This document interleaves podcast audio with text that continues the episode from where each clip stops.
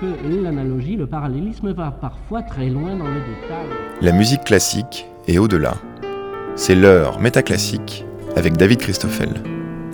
Improviser est souvent défini par défaut, ce serait presque une manière d'éviter de composer, ou pour le dire plus positivement, une tentative de composer plus près de l'instant, plus en prise avec le temps de l'exécution.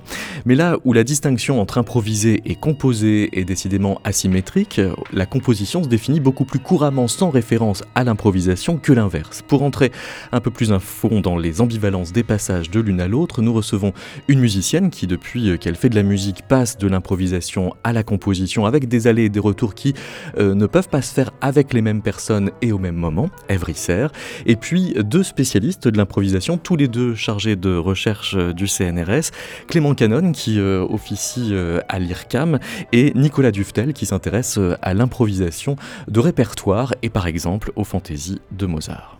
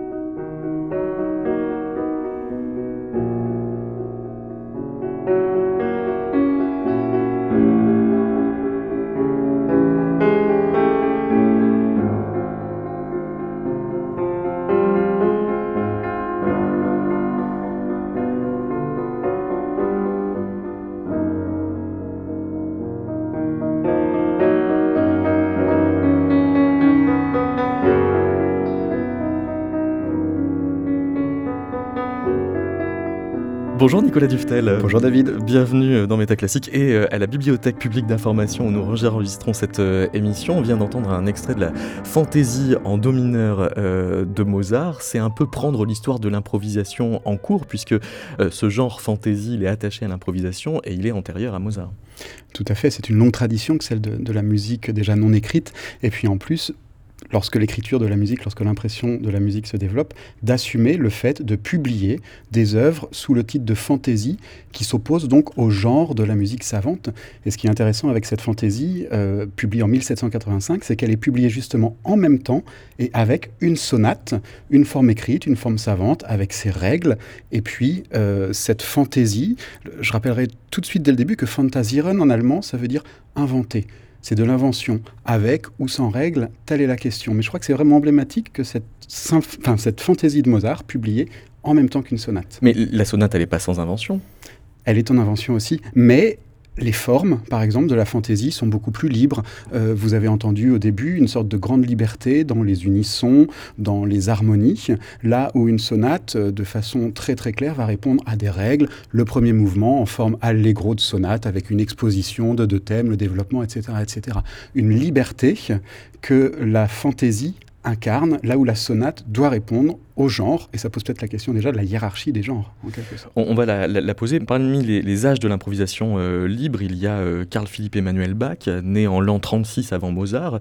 Euh, en quoi il est différent? Enfin, il aborde la, question de l'improvisation ce qui, est, fascinant avec Carl Philippe Emmanuel Bach, c'est qu'il incarne des, esthétiques musicales différentes. Il y a la question des formes euh, et dans quelle forme euh, structurée on va exprimer son esthétique. Il faut imaginer Carl Philippe Emmanuel Bach comme un des grands prédécesseurs des musiques de l'intime, des musiques de l'intimité. Son instrument fétiche, ça n'est pas le piano forte, ça n'est pas le clavecin, c'est le clavicorde, c'est-à-dire un instrument avec un petit son, un instrument pour peut-être 8-10 personnes, mais pas plus. Et la raison pour laquelle finalement on peut euh, considérer euh, CPE, Carl Philipp Emmanuel Bach, comme un prédécesseur, c'est plutôt un prédécesseur, du romantisme mmh. aussi. Et la grande question, ça sera euh, ma fantaisie Est-ce que je la livre à un petit groupe ou alors est-ce que j'ose la livrer à un grand groupe, à un grand concert? Et c'est quelque chose, une question qui innévera vraiment tout le 19e siècle. Donc ma fantaisie, ça veut dire faire de la musique un peu plus librement que si je fais ma composition? Tout à fait. C'est en fait inventé de façon libre, euh, non pas avec fantaisie et de façon farfelue, hein, étymologiquement, Fantasiren, ça n'est pas du tout ça, mais c'est cette liberté poétique qui va se développer en termes d'art sans les règles académiques qui sont hiérarchiquement, on va dire, euh, au-dessus. Ça, vous, en jugez en regardant la partition pour voir à quel point des règles ont pu euh, être appliqué par le, compositeur dans, la forme et dans la, constitution de la forme, mais euh, euh, en musicologue, comment est-ce que vous pouvez savoir pour les compositeurs du XVIIIe siècle euh, à quel moment ils improvisaient, à quel moment est-ce qu'ils écrivaient sur la partition? Parce qu'on imagine que les deux étapes n'étaient pas dans le même ordre selon qu'on faisait fantaisie ou sonate. Ça c'est une question vraiment fascinante, très intéressante, parce que si on regarde deux pages, par exemple une page de fantaisie et une page de sonate, en étant musicien, on va pouvoir se rendre compte tout de suite de ce qui relève de l'écriture de la fantaisie, avec des, formules véritablement qui vont être plaquées. Euh, je penserai par exemple à des trémolos, euh, à des marches harmoniques, et là comme on l'entendait chez Mozart par exemple, avec une introduction où on va répéter les octaves à différents niveaux, pour parler de façon, de façon simple. Là aussi, je suis face à une page par exemple de sonate ou de fugue, quoique la fugue peut s'improviser. En tout cas, il y a des formules dans la sonate euh, qu'on ne trouve pas dans les fantaisies. Il n'y a par exemple absolument pas de trémolo ou en tout cas de batterie de notes dans les sonates de Mozart comme on peut en trouver dans les fantaisies en do mineur et en ré mineur. Dans Amadeus, le, film de, de, Milos Forman, euh, à un moment donné, il y a euh, euh, Mozart qui a l'air très en retard dans la livraison de la partition de la, de la flûte enchantée, et il a l'air pas plus paniqué que ça en disant à l'un de ses interlocuteurs, mais la partition, elle est là dans, dans, ma tête. Donc ça veut dire que la, conception précède tellement la, composition que ça nous assure que ce ne sera pas une fantaisie? Ça, c'est vraiment la question. C'est presque l'œuf et la poule, qu'est-ce qui vient avant? C'est la même chose, je pense, entre l'écriture, mais c'est l'objet de notre, notre rencontre aujourd'hui. L'improvisateur comme Mozart a un tel métier que en fait sa liberté, elle est dans l'expression, mais elle n'est pas dans la technique. Il y a un rapport, par exemple, au clavier, puisque Mozart euh, joue euh, des instruments à clavier. Il sait pertinemment ce qu'il va faire. Et ça, c'est une notion très très importante. On en reparlera peut-être de, ces questions d'audio. Oui, à la, fin de l'émission. Oui, le, 22 décembre 1808 est une grande date de l'histoire de la musique aussi pour des raisons euh, que l'on vient de détailler. Oui, le, 22 décembre 1808, c'est un concert assez incroyable, c'est une académie. Euh, on est à Vienne. Euh, Beethoven est la star absolue, puisqu'il va apparaître en tant que chef d'orchestre que pianiste de musique écrite et comme improvisateur. C'est le jour où on a créé la cinquième, la sixième symphonie. C'est le jour où il donne des extraits de messe. En plus, il apparaît comme compositeur de musique religieuse. Et puis, c'est aussi le jour de la création de la fantaisie chorale, dont le thème, vous le savez peut-être, inspirera beaucoup plus tard le thème de l'hymne à la joie. Beethoven apparaît en tant que compositeur savant de symphonie, de musique religieuse. On n'improvise pas une messe, naturellement. Il improvise une fantaisie au piano solo, et en plus il y a cette œuvre assez incroyable qui est la fantaisie chorale, orchestre-chœur, il réunit tout, qui commence par une très très longue page de piano solo, qui est en fait une improvisation. Alors là, il aurait fallu être une petite souris pour savoir ce qui s'est passé. Est-ce qu'il l'avait écrite? Est-ce qu'il l'a improvisée et plus tard écrite? On sait apparemment que parfois certains élèves ont trouvé Beethoven le matin même des concerts en train de finir de copier les parties de trombone. Là aussi, elles étaient dans sa tête, mais il fallait qu'il les écrive. Moi, je pense très sincèrement que lors de cette fantaisie chorale, de même que lorsqu'il jouait ses propres concertos, les musiciens d'orchestre avaient leur partie, mais lui n'avait pas sa partie de piano écrite. Il y a un de ses élèves un jour qui lui tournait les pages et il a dit mais en fait je comprenais rien, il y avait deux trois notes, c'était des hiéroglyphes. C'est-à-dire que rien n'était écrit dans les parties du soliste qu'il écrit a posteriori. Il les écrit plus tard à partir de ce qu'il a improvisé, mais ce qui était déjà préalablement dans son esprit. Voici donc comme une reconstitution alors de cette improvisation, le, début de cette fantaisie chorale par euh, Daniel Barenboim.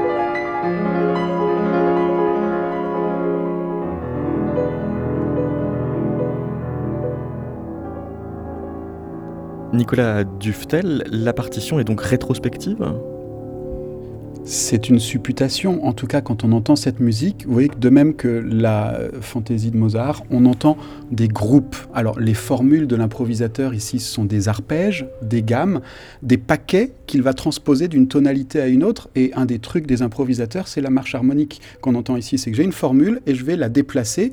Et pour l'improvisateur pianiste, c'est que je vais déplacer mes mains également. Donc il y a des grilles harmoniques exactement comme dans le jazz. Oui, tout à fait. Le, do mineur, par exemple, c'était déjà la, tonalité de, la, fantaisie. C'est une tonalité fétiche des improvisateurs. Bah, c'est une tonalité qu'on retrouve souvent. Et là, on a la dimension en fait idiomatique du pianiste. Euh, on est plutôt à l'aise sur du do mineur en termes d'équilibre des mains, ou sur du si majeur par exemple. Chopin disait que la gamme de si majeur était plus facile que la gamme de do majeur à fait, parce qu'en fait, les doigts étaient naturellement placés entre les touches blanches et les touches noires. Et je crois qu'il y a aussi cela à prendre en compte dans la question de l'analyse d'une musique écrite qui est peut-être l'écriture d'une improvisation, c'est vraiment la dimension physique et idiomatique. Ça, Eve euh, Risser tout à l'heure nous en parlera euh, très probablement. Euh, Clément Canon, d'abord, bonjour. Est-ce que l'improvisation est une histoire romantique? Oh, ben ça c'est une bonne question pour commencer. Alors c'est une histoire euh, romantique, non, déjà puisqu'on a vu qu'elle précédait largement euh, euh, l'âge, l'époque qu'on qualifie de romantique traditionnellement. Maintenant, si on prend romantique comme porteur d'un certain nombre de valeurs esthétiques, il y a quelque chose à voir. Il faut voir que le, avec, cette idée du romantisme, il faut voir que l'improvisation comme idéal comme horizon pour la composition, c'est quelque chose qui émerge justement au XIXe siècle. Là, on parlait tout à l'heure euh, de l'idée qu'on pouvait improviser une fugue, par exemple. Donc on pouvait tout d'un coup avoir ce modèle d'écriture extrêmement savant qui, s'érige en modèle à atteindre difficilement par l'improvisateur. Mais au XIXe siècle se met en, branle, on pourrait dire, le, mouvement inverse. C'est-à-dire que c'est tout d'un coup l'improvisation euh, qui euh, s'érige en modèle pour certaines formes d'écriture et on va chercher à capturer certaines valeurs, bah, précisément, de liberté, d'exploration. Ça, je pense qu'on l'a très bien entendu euh, euh, dans, la fantaisie de Beethoven. Et euh, on va chercher à capturer ces, valeurs-là au XIXe siècle. Donc, en un sens, oui, il y a un lien quand même avec le romantisme. Je disais en, ouverture de, l'émission que l'improvisation pouvait souvent être présentée en, par défaut de, la composition. Dans Perspective philosophique sur les musiques actuelles, vous citez le compositeur Karl Dallaos qui affirme que une composition, c'est cinq caractéristiques. Un un objet musical individuel éclos sur lui-même, lequel est deux élaboré et trois fixé par écrit pour quatre être exécuté, cinq ce qui est élaboré et écrit constituant la part essentielle de l'objet esthétique qui prend forme dans la conscience de l'auditeur. Ça voudrait dire que l'improvisation, c'est là où une des cinq composantes est absente? Oui, exactement, c'est ce qu'il essaye de faire. Alors de toute façon, c'est des débats extrêmement euh, piégeux hein, et difficiles au niveau conceptuel, la, question de l'articulation entre, entre, entre improvisation pardon, euh, et composition. Donc c'est sûr qu'improvisation, euh, c'est un terme minoré, hein, qui est toujours défini par la, par la négative euh, par rapport à, la composition. Donc ce qu'essaye de faire Dalaos, là, c'est de mettre qu'est-ce que nous, comment on remplit le concept de composition, voilà, quels sont ces ingrédients euh, consubstantiels, euh, ce sans quoi il ne peut pas y avoir de composition. Alors attention, hein, ce n'est pas euh, des objets qui flottent dans le ciel des idées, hein, c'est des objets tels qu'on les a construits dans la pratique de la musique occidentale savante, donc il ne faut pas prendre ça comme des termes absolus, mais tels qu'on les a construits depuis, disons, la fin du XVIIIe siècle. et donc il essaye de voir qu'est-ce qui en font les, marques distinctives. Et oui, l'improvisation, mais du coup on voit que c'est un problème compliqué, c'est multidimensionnel, il y a plusieurs dimensions euh, donc il peut y avoir, euh, bien sûr, euh, un de ces paramètres là, je les ai plus en tête déjà, mais qui est présent dans l'improvisation. Dans, mais typiquement, ce qui va évidemment être un facteur très distinctif, au moins pour les musiques auxquelles pense Dallaos, c'est la question de l'écriture, hein, bien sûr. De la partition. vous, vous dites aussi que pour Dallaos, le retour en force de l'improvisation dans la musique savante au cours des années 60, après un long siècle d'oubli progressif, pouvait être interprété comme le signe d'une désagrégation du concept d'œuvre musicale musicale. Ça voudrait dire que l'improvisation joue contre la composition bah, dans, les, euh, dans, le concept, dans le contexte très spécifique euh, des années 60, euh, d'une part des expériences autour de l'œuvre ouverte, ou d'autre part dans ce qu'on a appelé l'école de New York, dans l'expérience de Cage et de, Christian Wolff, notamment autour de partitions graphiques, partitions verbales. dans ce contexte très particulier-là, oui, il y a une dissolution de l'œuvre musicale et de la pratique de la composition telle que venait de la définir Dallas. Donc en effet, il y a une... Mais il faut bien voir que c'est dans ce contexte très spécifique. Hein, dans les, par exemple, dans les, contextes précédents dont, on vient de parler, l'époque de Mozart, l'époque de Beethoven, il n'y a pas du tout une opposition entre euh, improvisation et composition. Elles sont complémentaires en termes de processus de création, euh, comme le rappelait Nicolas Duftel. Hein. Euh, certaines découvertes thématiques, motiviques vont passer par l'improvisation, puis on va improviser pendant le temps du concert, puis dans le même concert, il va y avoir de l'improvisation et de la composition. Donc il n'y a pas du tout quelque chose d'exclusif, mais encore une fois, dans le contexte particulier des années 60, c'est aussi comme ça, euh, par une sorte d'ironie, c'est-à-dire qu'à la fois il y a un mouvement de redécouverte euh, au sein de la musique savante qui était allé vers de plus en plus de détermination, de plus en plus de spécification, un mouvement de redécouverte de l'improvisation, et en même temps, euh, ça aboutit, selon Dalaos, et je pense qu'il a, il a pas tort, à une dissolution du concept d'œuvre tel qu'il était implémenté jusque-là. Bonjour Eve Risser. Bonjour. Euh, quand euh, dans le contexte très particulier des années 2000, euh, vous commencez à la flûte à passer de jouer du répertoire à vous-même improviser, c'est pour chercher dans l'improvisation une sortie à ce qui serait le carcan de, de la composition? Bah ouais, c'est pour trouver une. Après, ça pose des questions de la liberté qui est hyper propre à chacun. Je crois, je crois qu'il n'y a pas vraiment euh, de règles sur euh, qu'est-ce que la liberté. Euh.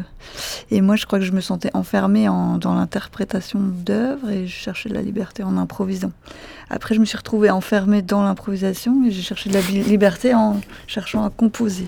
Ça vous en est revenu. Alors, est-ce qu'on peut décrire comment est-ce que vous êtes enfermée dans l'improvisation? Parce qu'il y, y, a des moments où vous avez buté sur le style des autres, où vous faisiez au piano, par exemple, du Cecil Taylor ou du Monk, et donc vous avez hmm. appris à faire des voicings, et là vous faisiez du Debussy. Ce que vous m'aviez raconté il y a dix ans. ah ouais je comprends rien ce que vous dites, mais. à ce que vous disiez Ouais, c'est ça.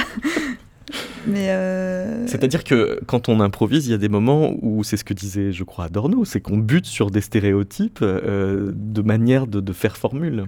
Ouais, enfin moi je, je pense qu'on peut buter juste avec soi-même en fait, le fait de ne pas trouver la sortie. Et je sais pas, je pense qu'il y a plein de mecs qui ont exploré comment euh, retrouver un espace de liberté dans l'improvisation. Et Lequanine, il en parle vachement bien. Jacques Di Donato aussi. Enfin, c'est à cette période-là que j'écoutais les, grands discours là-dessus, mais euh, il y, a, le lien. Enfin, j'ai l'impression qu'il y, a vraiment la question du processus et du résultat qui est hyper important. Et je pense que moi, je, jouais avec pas mal de gens qui s'intéressaient qu'au processus, au co-résultat. Et, avec mon pote Joris, euh, on, se disait, avec qui j'improvisais pas mal, on se disait que c'est les deux qui nous importaient. Et ça, ça peut être présent dans l'improvisation et dans la composition. On peut, on peut vraiment s'intéresser à la manière de fabriquer une musique ou à, ce qu'on va entendre au bout.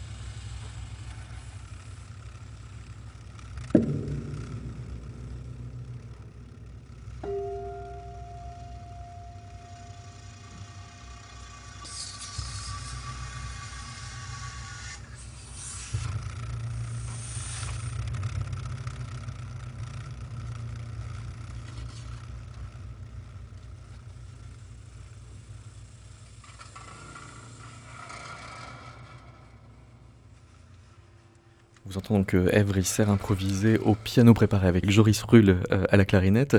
Je voudrais vous faire entendre un fragment de l'entretien qu'on a eu il y a une dizaine d'années tous les deux pour euh, savoir si vous êtes toujours d'accord avec vous-même. Mais le règne de refaire un A à la fin, euh, pour moi, c'est quelque chose de provoqué.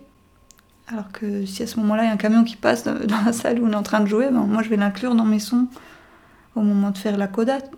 je veux dire.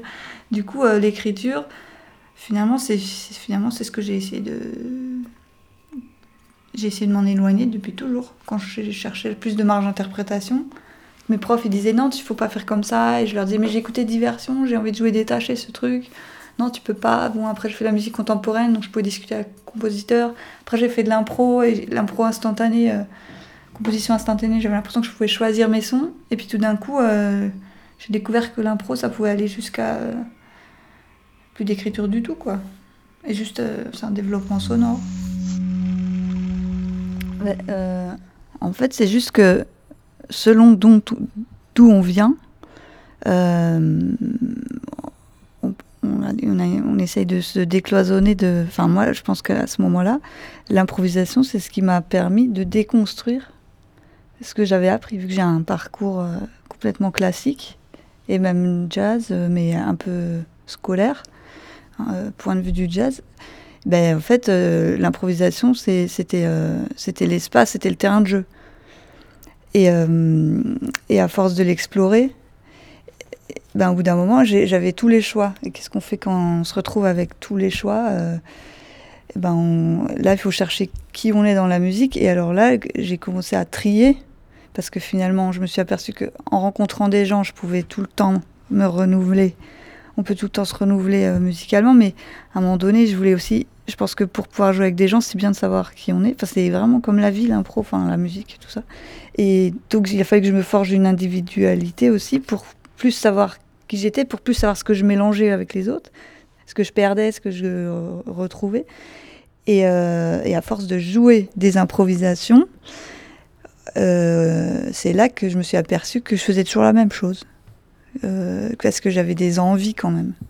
Il y a des trucs que je préférais. Alors là, je sais pas du tout si c'est un, truc intéressant à développer, c'est hyper personnel, mais, mais euh, je me suis dit, ben voilà, au bout d'un moment, je crois que j'ai. Il commençait à se dessiner une composition intérieure. En tant qu'improvisatrice, je suis devenue une compositrice euh, intérieure. C'est-à-dire que quand on vient m'appeler pour improviser, eh ben, je, savais qu'il y a tout un endroit de la musique où j'irais pas.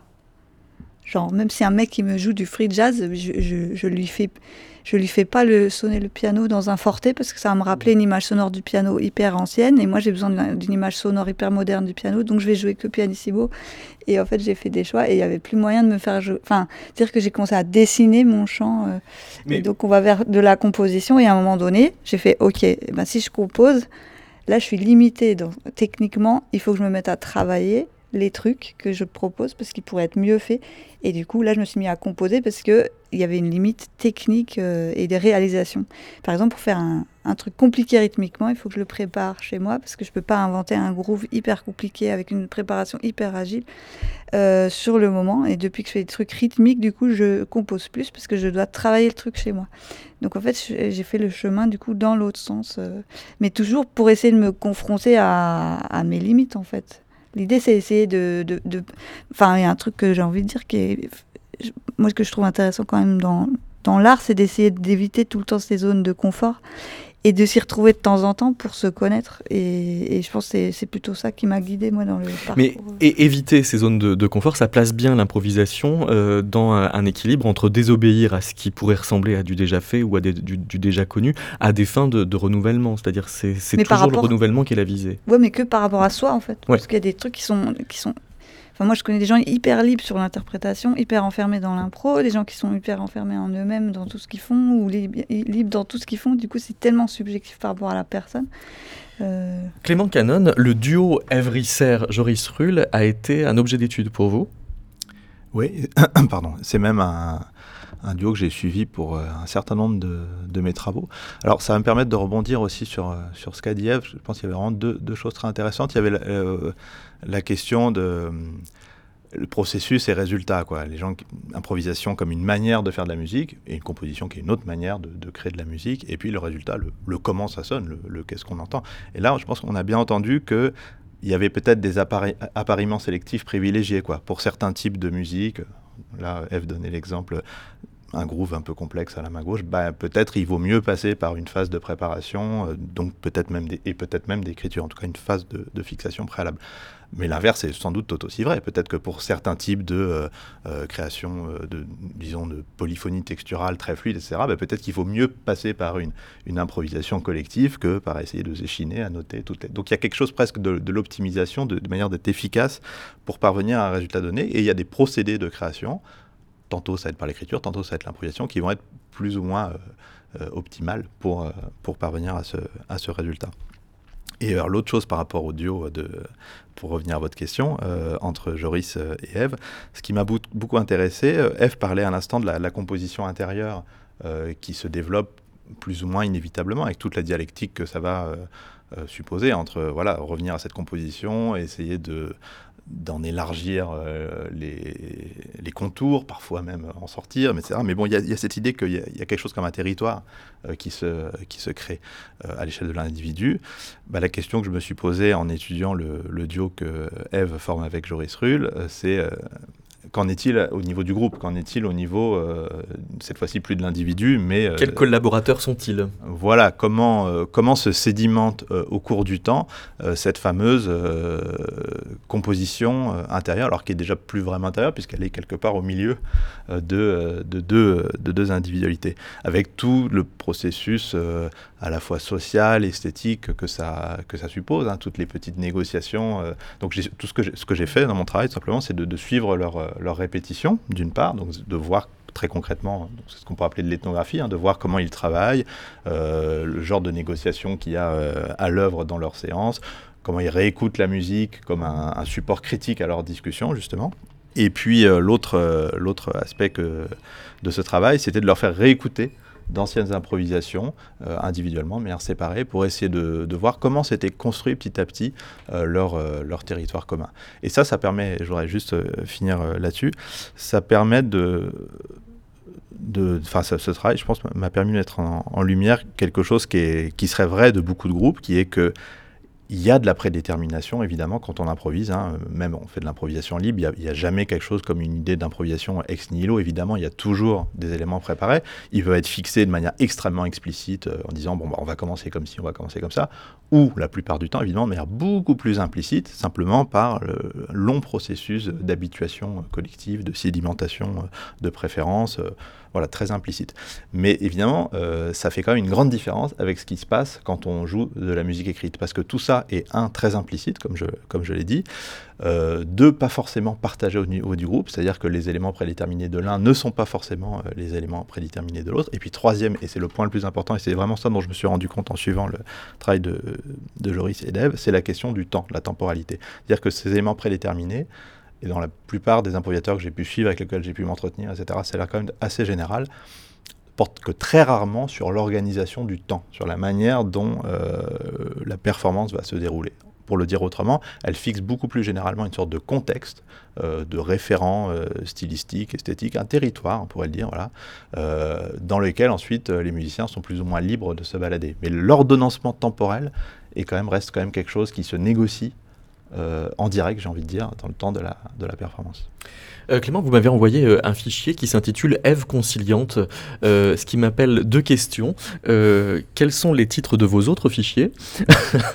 Et pourquoi celui-ci s'intitule Eve conciliante? Alors il y avait Eve autoritaire aussi, il y aura Eve dédaigneuse. Et il n'y a jamais euh, Joris tyrannique. Et vous alors Et vous Non, alors là il faut que je donne un petit peu de contexte quand même, sinon c'est trop sibyllin. Euh, alors c'est un fichier qui est extrait d'une expérience que j'ai réalisée avec un, de mes collègues au CNRS, euh, Jean-Julien Aucouturier, qui est chercheur en sciences cognitives. Et c'est une expérience euh, dans laquelle on a cherché à comprendre tester tout simplement si les musiciens, et donc en particulier les improvisateurs, euh, puisqu'ils sont connus pour être des animaux extrêmement plastiques, euh, étaient capables de euh, se communiquer des intentions sociales simplement par la manipulation de leur discours sonore, de leur discours musical. Donc c'était une sorte de petit jeu théâtral, si vous voulez. Hein. Les, musiciens étaient placés dans des, dans des cabines séparées, ils ne pouvaient pas se voir l'un des musiciens avait une consigne, comme une sorte de jeu de rôle, par exemple être conciliant envers l'autre. Et puis, euh, voilà, on, improvisait comme ça 10 scénettes avec différentes attitudes, être dédaigneux, être autoritaire, être insolent, y compris des choses qui peuvent être compliquées, être conciliant, être prévenant, par exemple. Euh, pas si évident de faire la différence, c'est deux attitudes positives, mais un qui ne qui se situent pas au même degré sur la, la, relation de contrôle par rapport à l'autre. Euh, et puis à la fin de ces petites scénettes, euh, l'autre musicien, le partenaire, avait la tâche d'essayer de décoder, de deviner euh, ce qui avait été l'intention exprimée par l'autre. Et ça a plutôt très bien marché. On s'est aperçu que les musiciens étaient très habiles à cette tâche. Peut-être avant d'écouter le fichier, juste pour pour resituer un peu ce travail.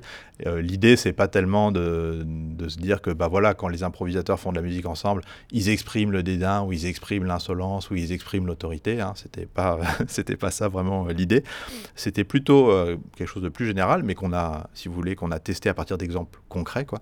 Euh, mais cette idée plus générale, c'était de dire que quand on improvise, quand on, quand improvise à plusieurs évidemment, bah, par l'interaction se communique quelque chose comme du contenu social. Alors il est, il est très sous-déterminé. Hein évidemment. Encore une fois, ça va pas être, c'est de l'insolence, c'est de l'autorité, mais c'est quelque chose qui a à voir avec deux dimensions principales. D'une part, le degré d'affiliation, à quel point je me sens proche de l'autre, j'ai envie d'inclure l'autre dans ce que je fais, ce qu'on peut appeler l'affiliation en psychologie sociale, puis de l'autre, le euh, contrôle, c'est à quel point euh, je me sens euh, en contrôle par rapport à ce que fait l'autre, je cherche à guider ce que fait l'autre, au contraire, à suivre ce que fait l'autre. Et en fait, les improvisateurs, quand ils interagissent, ils se baladent dans cet espace, il faut se représenter ça sous deux dimensions, ils se baladent dans cet espace à deux dimensions, et ils communiquent quelque chose de très sous-déterminé, mais qui a quand même un contenu social réel quand ils improvisent avec leur, leur partenaire.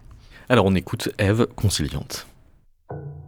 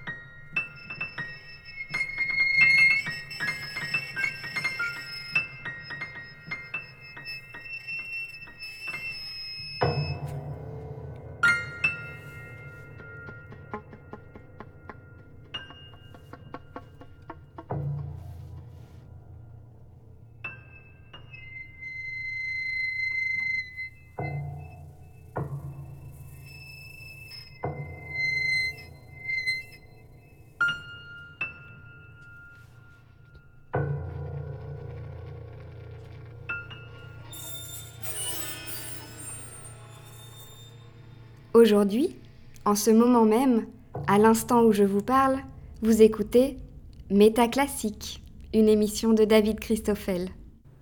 Si on devait prendre des mots de, psychologie sociale, moi à l'écoute j'ai l'impression que Joris est plus suiviste que Eve conciliante. Qu'en pensez-vous Eve euh, Joris c'est plus suivi. C'est-à-dire qu'il il, est pas là. Hein. C'est pas Joris là. C'est pas Joris, c'est un autre clarinettiste. C'est un. Non, c'est quelqu'un que je connais même pas, qui est dans une chambre, j'ai jamais vu. C'est un saxophoniste dont. Donc un saxophoniste suiviste alors, non hmm, Il me suit là?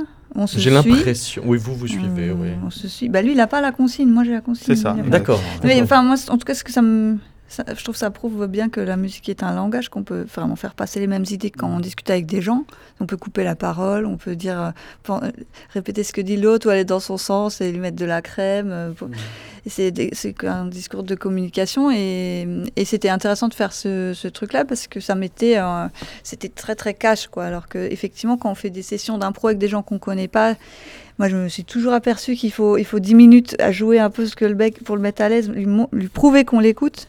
Il faut, il faut souvent prouver qu'on écoute l'autre euh, dans, certains contextes. Euh, après, il y a des gens qui sont confirmés, qui connaissent déjà la musique des uns et des autres, qui n'ont pas besoin de se faire de politesse, mais euh, parfois dans les rencontres, il y a ce truc de montrer à l'autre qu'on est à son écoute, et après on peut balancer son machin et aller plus dans des choses qui peuvent être perpendiculaires ou qui pourraient se ouais, un débat houleux, mais volontaire et, pas du tout irrespectueux, mais on, peut aller plus loin, on arrête de, ce truc de la crème. Et, donc, euh, c'est vraiment un langage. Et je pense que aussi, deuxième chose, ça peut être fait avec euh, les musiques du monde entier, quoi. Je pense qu'on peut se faire la guerre dans un solo de. dans un duo euh, de jazz, de tout ça. Et, et on peut se faire la guerre aussi dans les salons de 1820, puisqu'il y avait quand même cette culture du duel entre les, pianistes euh, Liszt, Thalberg. C'est exactement cela, hein. même, même à l'époque euh, de Beethoven, de Mozart.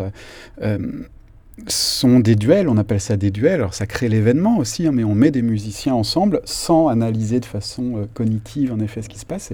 On n'avait pas d'électroencéphalogramme à l'époque. En, entendant Clément et Eve, j'étais en train de me dire, mais j'aurais adoré disposer des outils de la recherche actuelle pour pouvoir être justement la petite souris qui, qui étudie justement le rapport entre Liszt Thalberg dans les salons parisiens, euh, qui prennent des thèmes d'opéra italien et qui se challenge l'un l'autre, qui va faire des modulations incroyables. Il ne s'agit pas d'une simple virtuosité digitale là, mais c'est aussi qui va réussir à mettre dans l'improvisation des choses hyper savantes, superposer deux thèmes euh, qui n'ont rien à voir les uns avec les autres. Et comme le disait Eve, préparer son groove à la main gauche, ben voilà, ça se prépare. Et, et je pense que à la fois l'improvisation est un immense espace de liberté, d'expérimentation.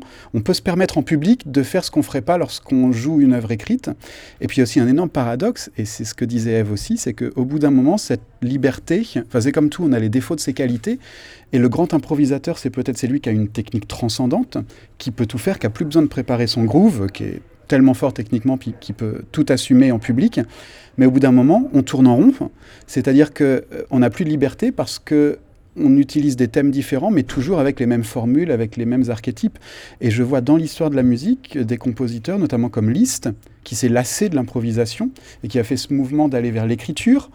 Mais on finit par retrouver dans ses œuvres aussi à la fin de sa vie des gestes d'improvisation, et c'est un perpétuel va-et-vient. Mmh parce que je pense qu'on est au cœur même de ce que, ce que Eve appelait la, composition intime, la composition intérieure, en allemand à cette époque, et Clément rappelait l'importance romantique, en tout cas, de, de l'impro, c'est das Innere, l'intérieur. Et on se moque de l'improvisation parce qu'elle ne pourrait être que débauche technique, animal de cirque, et paradoxalement, elle fascine parce qu'elle est l'extériorisation de la création intérieure. Et, en ça, euh, il y a au 19e siècle un double mouvement. On, on critique l'improvisation facile sur des thèmes à la mode, et elle fascine aussi parce que c'est elle transpire la création. c'est par rapport à cette composition intérieure, euh, parce que enfin ça c'est des, vieux travaux là que j'écoute et, récemment j'ai monté un, groupe où j'ai choisi les improvisateurs euh, comme des donc c'est des compositeurs intimes et du coup, on a pu improviser des compos euh, sans rien se dire et ça faisait des formes. Et, euh, mais pour, ça, vous préférez justement avoir des compositeurs avec vous que des interprètes? C'est pas des interprètes, mais c'est des improvisateurs qui ont tous fait la démarche que, donc, que, que je décrivais tout à l'heure. Parce que je connais des improvisateurs qui préfèrent être plus free et des compositeurs euh, qui. qui Et bref, et en fait, ce que je veux dire, c'est que par rapport à ce que disait Clément tout à l'heure, c'est qu'on a choisi de faire que des pièces courtes. On, a, on essaie vraiment de faire des chansons, un format chanson, mm. euh, parce qu'une chanteuse et tout. Et du coup, en fait, on essaye d'attraper le truc par le format, justement. Et ça, ça, ça, vise tout. Euh, le fait de faire euh, Clément sur le temps. Quoi. Clément parlait d'une négociation. Dans la négociation, il y a toujours une tension entre être coopératif et être compétitif. Dans le cas des duels de, pianistes, on est vraiment dans un truc un peu hybride parce que on, on est coopératif à se montrer compétitif. Oui, tout à fait. Il y a, la dimension de, qui sera le meilleur, certes, euh, mais au-delà de ça, il y a la dimension de réussir à parler un langage commun dans ce que disait Eve, justement. J'ai des éléments différents, des styles différents, mais ça crée finalement une sorte d'hybridité, en quelque sorte, dans la rencontre. Ce que permet l'improvisation, qui est l'espace paradoxalement le plus libre d'expression, parce qu'il n'est pas soumis aux règles, encore une fois. Je, pensais, en, vous écoutant, à, la sonate de Liszt, voilà, imprimée en 1853, et depuis des dizaines d'années, euh, les musicologues disent « Ah oui, il a voulu montrer comment il pouvait manier euh, la forme au sommet du genre, c'est comme en peinture, hein. il y a l'histoire, bah, dans la musique instrumentale, il y a la symphonie, la sonate. Donc on a dit non, non, c'est une œuvre qui, qui est sortie comme ça tout de suite, on ne connaît pas beaucoup d'esquisses, mais c'est très travaillé, c'est très savant, transformation thématique, la transformation thématique, c'est ce qu'on apprend en cours d'improvisation, parce que Tcherny, élève de Beethoven, qui enseigne à Liszt, il y a des chapitres euh, sur l'improvisation, ça s'apprend. Et Tcherny dit de Liszt, je lui ai appris à improviser. Et paradoxalement, cette sonate, on a découvert très récemment que dès 1849, il la jouait déjà dans une forme non écrite sur un thème, et on le sait pourquoi, c'est très drôle, parce qu'il y a un compositeur inconnu du fin fond de la Turine qui s'appelle Kumstedt, qui a publié une fantaisie sur un thème de Liszt, enfin une fantaisie et fugue sur un thème de Liszt, et on découvre que ce thème de Liszt, c'est un des thèmes centraux de la sonate. Ce qui veut dire que Liszt jouait, sans l'avoir écrit, sa sonate, dont quelqu'un a fait une fantaisie, et dont Liszt fait ensuite une œuvre savante. Enfin, c'est un très bon exemple, je pense, de, de l'apprentissage, de la technique et de ses va-et-vient perpétuels. Ça me rappelle le, poète euh, Jacques Roubaud qui considère qu'un sonnet est vraiment euh, abouti une fois qu'il a réussi à l'apprendre par cœur en se le récitant à lui-même dans la rue, et c'est seulement à ce moment-là qu'il va le, coucher sur, euh, sur le papier.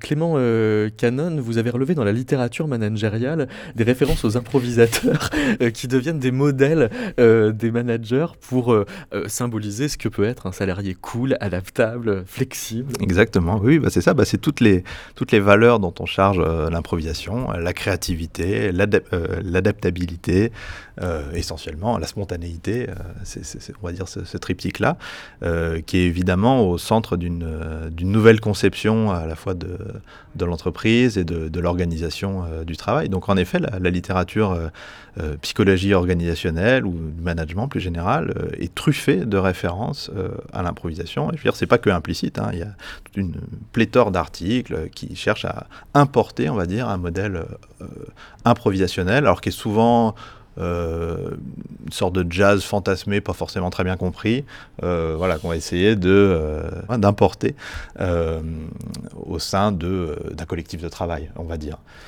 Quand John Zorn et Yves Robert jouent ensemble, est-ce qu'on peut dire qu'ils collaborent? Il y a toujours un fond de collaboration, mais je veux dire, on peut aller euh, entre deux équipes de foot, il y a un fond de collaboration, c'est-à-dire qu'ils s'engagent à respecter euh, les règles, a priori à pas taper sur l'arbitre, etc. Entre, entre deux compétiteurs dans un match de tennis, c'est pareil. Donc euh, même les activités hautement euh, agonistiques, compétitives, elles, vont euh, s'articuler à un fond de coopération qui, est, codifié. Je pense que dans l'improvisation, ça va être exactement la même chose, sauf que ça va être peut-être plus difficile à délimiter, mais on va observer le même genre de phénomène. Même les duos, puisque là vous donnez l'exemple d'un duo, qui peuvent sembler extrêmement confrontationnels, comme ça, voilà, vraiment l'un contre l'autre, avec des langages très différents, etc. Bah, malgré tout, euh, il y a l'objectif régulateur supérieur de faire de la, quelque chose comme de la musique euh, ensemble.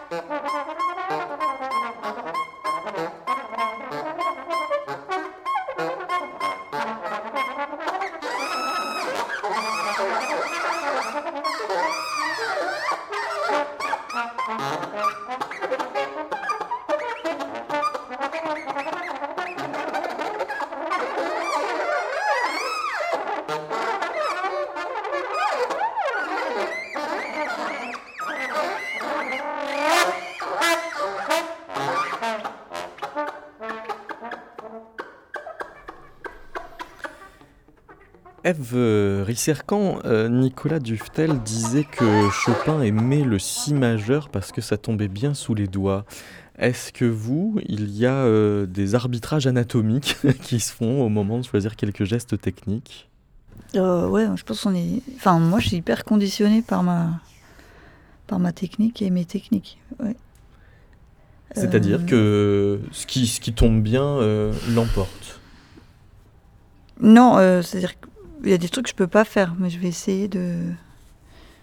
Non, maintenant, j'avoue que je, je fais plus trop de gestes instinctifs. Euh, c'est instinctif dans, dans, le corps, mais après, justement, ce qu'on travaille avec Joris pendant des années, c'est comment aller dans le cerveau euh, le plus rapidement possible pour revenir dans, dans, la, dans le corps. il y a toujours ce, petit aller-retour à faire euh, pour pouvoir maîtriser le geste. Enfin, c'est ce qu'on essaye de gagner dans le temps, en fait, et l'expérience. C'est euh, maîtriser mieux en mieux son, ses, sons. Enfin, pour moi, c'était ça. Et du coup, il y a un petit aller-retour euh, dans la tête et qui doit être de plus en plus court et pour pouvoir maîtriser le geste que je veux faire. Mais, euh, mais, tout ça, oui, fait que la forme est ce qu'elle est. C'est tout ça qui, qui va. là, je parlais du geste. Euh, Mais je veux dire qu'il y, a une intrication entre le geste et la forme musicale qui. Euh, Alors la forme, c'est un autre délire. Euh, bah, c'est vachement lié à, la temporalité qu'on donne à la pièce. après, avoir une, idée de forme. Enfin, moi, j'aime beaucoup aborder tout par la forme, en fait. Mais quand on est dans une impro avec des gens peut, peut pas forcément l'imposer. Là, moi, j'ai pensé qu'à ça en écoutant l'extrait qu'on venait de faire. Ils avaient des espèces de transitions free, puis ils se posaient sur des idiomes. Donc en fait, c'est une musique hyper idiomatique. Enfin, moi, j'adore ça. Hein. Ils vont dans plein de styles euh, et ils s'autorisent de switcher. Et ça, ils l'ont fabriqué ensemble. Finalement, c'est un peu leur, euh, leur rythme de croisière. De, de je pense que s'ils font un set d'une demi-heure, ils vont faire pas mal de, trucs comme ça. Peut-être Probablement. Alors juste pour donner un peu de contexte sur cet extrait, c'était a priori une première rencontre, puisque mm. c'était dans le festival de Derek Bellet Company Weeks, qui était...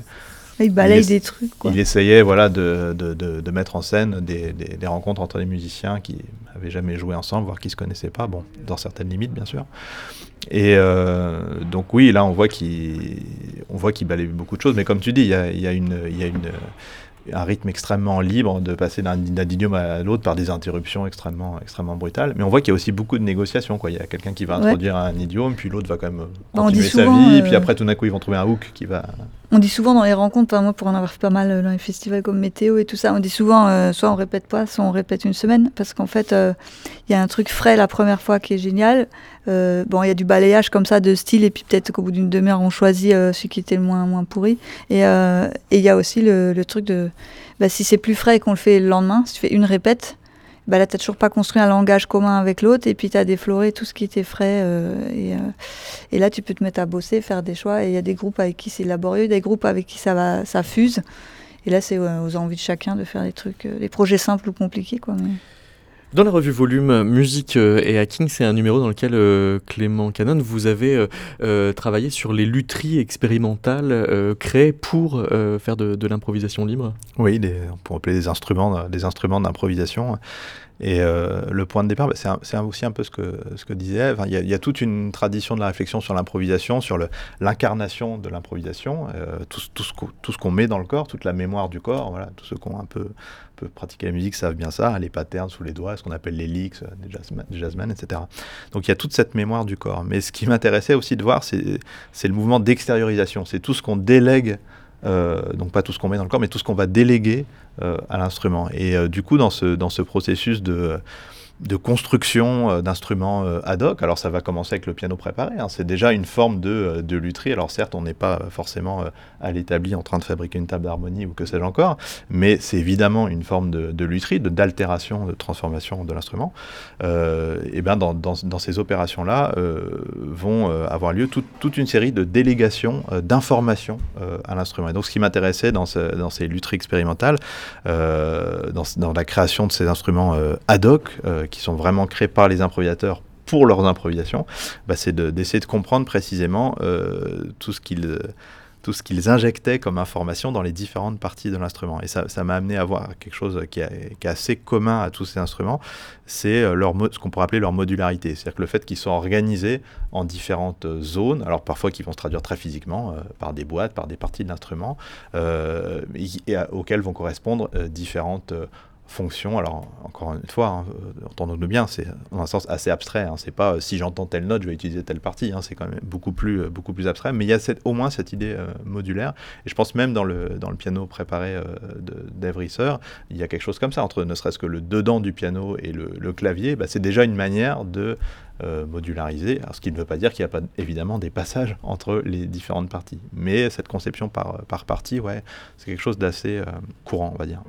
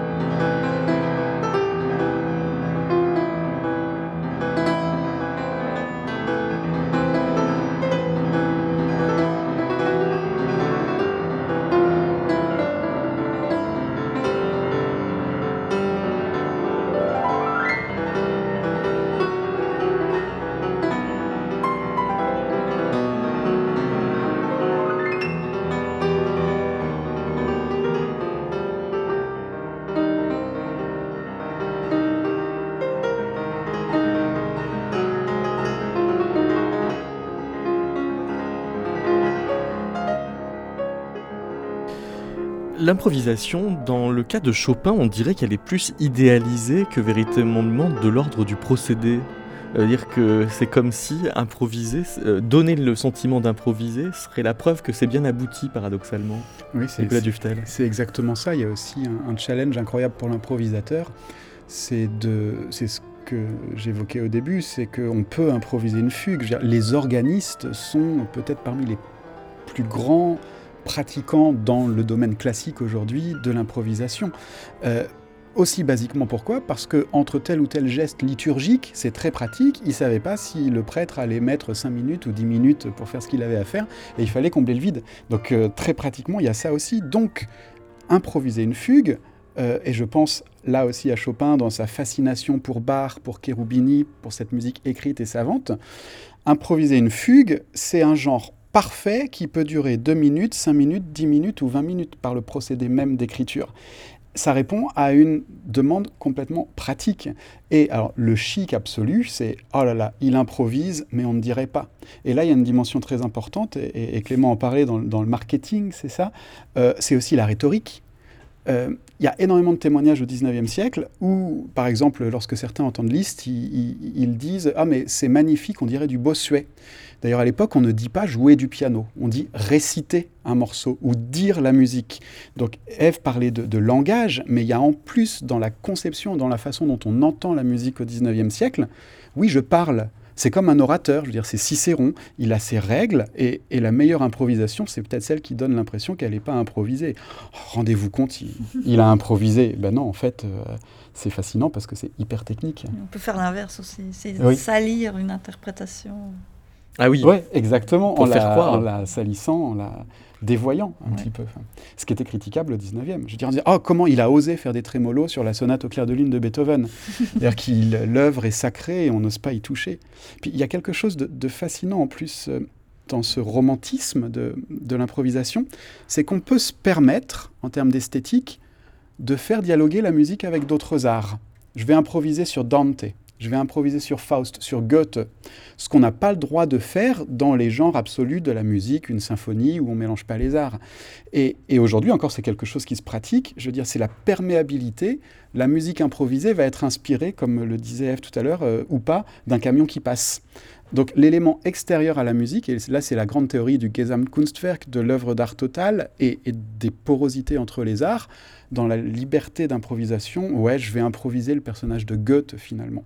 Il y a en iconographie deux très très belles euh, représentations, je ne peux pas vous les montrer là, mais on trouvera peut-être un moyen, de Liszt en train d'improviser au piano devant le buste de Beethoven. Mais on ne sait pas ce qu'il fait. Tout le monde l'écoute avec fascination. Est-ce qu'il joue une sonate de Beethoven? Est-ce qu'il interprète euh, sa propre musique? Ou alors est-ce qu'il improvise? On ne sait pas. Il y a une autre caricature géniale, elle est à la bibliothèque musée de l'Opéra, à quelques centaines de mètres d'ici. Liszt est au clavier avec un chapeau de magicien.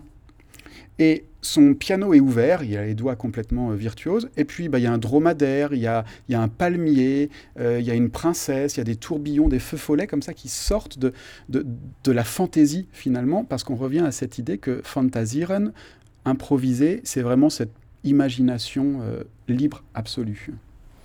Nicolas, vous avez employé tout à l'heure euh, le qualificatif audio-tactile. Ça vient des travaux de l'un de vos collègues, vous êtes directeur adjoint de, de qui s'appelle Laurent Cuny. Euh, ça, consiste en quoi d'avoir euh, des questionnements audio-tactiles sur la musique? Alors, je suis absolument pas spécialiste de l'audio-tactilité que, que, mon collègue Laurent Cuny étudie justement dans, dans le jazz. mais je pense que c'est mettre un mot sur ce dont on parle depuis cinq minutes, c'est ce rapport entre la tactilité, la morphologie, je veux dire, on sent son arpège de ré bémol qui tombe bien, et à chaque corps finalement sa morphologie et son style, et le rapport à l'écoute et au cerveau. Euh, je pense que rétrospectivement, c'est une théorie qu'on pourrait utiliser sur les musiques du passé, comme peut-être elle peut servir sur les musiques d'aujourd'hui. C'est ce rapport entre bah, le physique, le rapport morphologique, et puis ce qu'on entend en quelque sorte. Oui, parce qu'il y, a des hypothèses qui disent que toutes les, arpèges un peu nappeuses qu'on peut trouver même dans les certaines partitions d'opéra, dans Norma, c'est jamais que euh, pour explorer les belles harmoniques de son nouveau piano, en fait. Ben oui, tout à fait. Il y, y, a de la matière aussi, je l'entends dans cette musique, mais je l'entends aussi dans, dans l'écriture d'improvisation de Liszt notamment, je veux dire, on essaye des gros paquets dans le grave, on essaye des paquets dans l'aigu, parce qu'on expérimente la matière en quelque sorte. Et il y, a les sensibilités aussi, parce que pour moi, le son, c'est vraiment de la matière, et, mmh. et, ça dépend des musiciens, mais peut-être que ouais, ce Liszt, il, il, aimait les sons comme ça, parce qu'ils arrivaient, enfin moi je pense qu'ils arrivent vraiment physiquement sur notre corps. Et moi, il y, a des, y a des sons qui vont me mmh. faire euh, me sentir bien, d'autres... Euh, et je pense que c'est comme le. C'est la fusion avec l'instrument. Est-ce qu'il y a quelque chose mm. d'universel à trouver? Je sais pas, mais on a tous un flux sanguin qui nous, qui nous aussi qui nous limite, euh, des énergies. Et finalement, c'est ce qui fait qu'on peut se retrouver un peu tout le temps au même endroit. C'est un peu ce qui nous constitue, quoi. finalement, j'aurais toujours les yeux bleus, quoi, et finalement, j'aurais toujours euh, une tendance à aller vers médium grave parce que c'est là où ça fait pou, je sais pas, ça rappelle le liquide amniotique, j'en sais rien.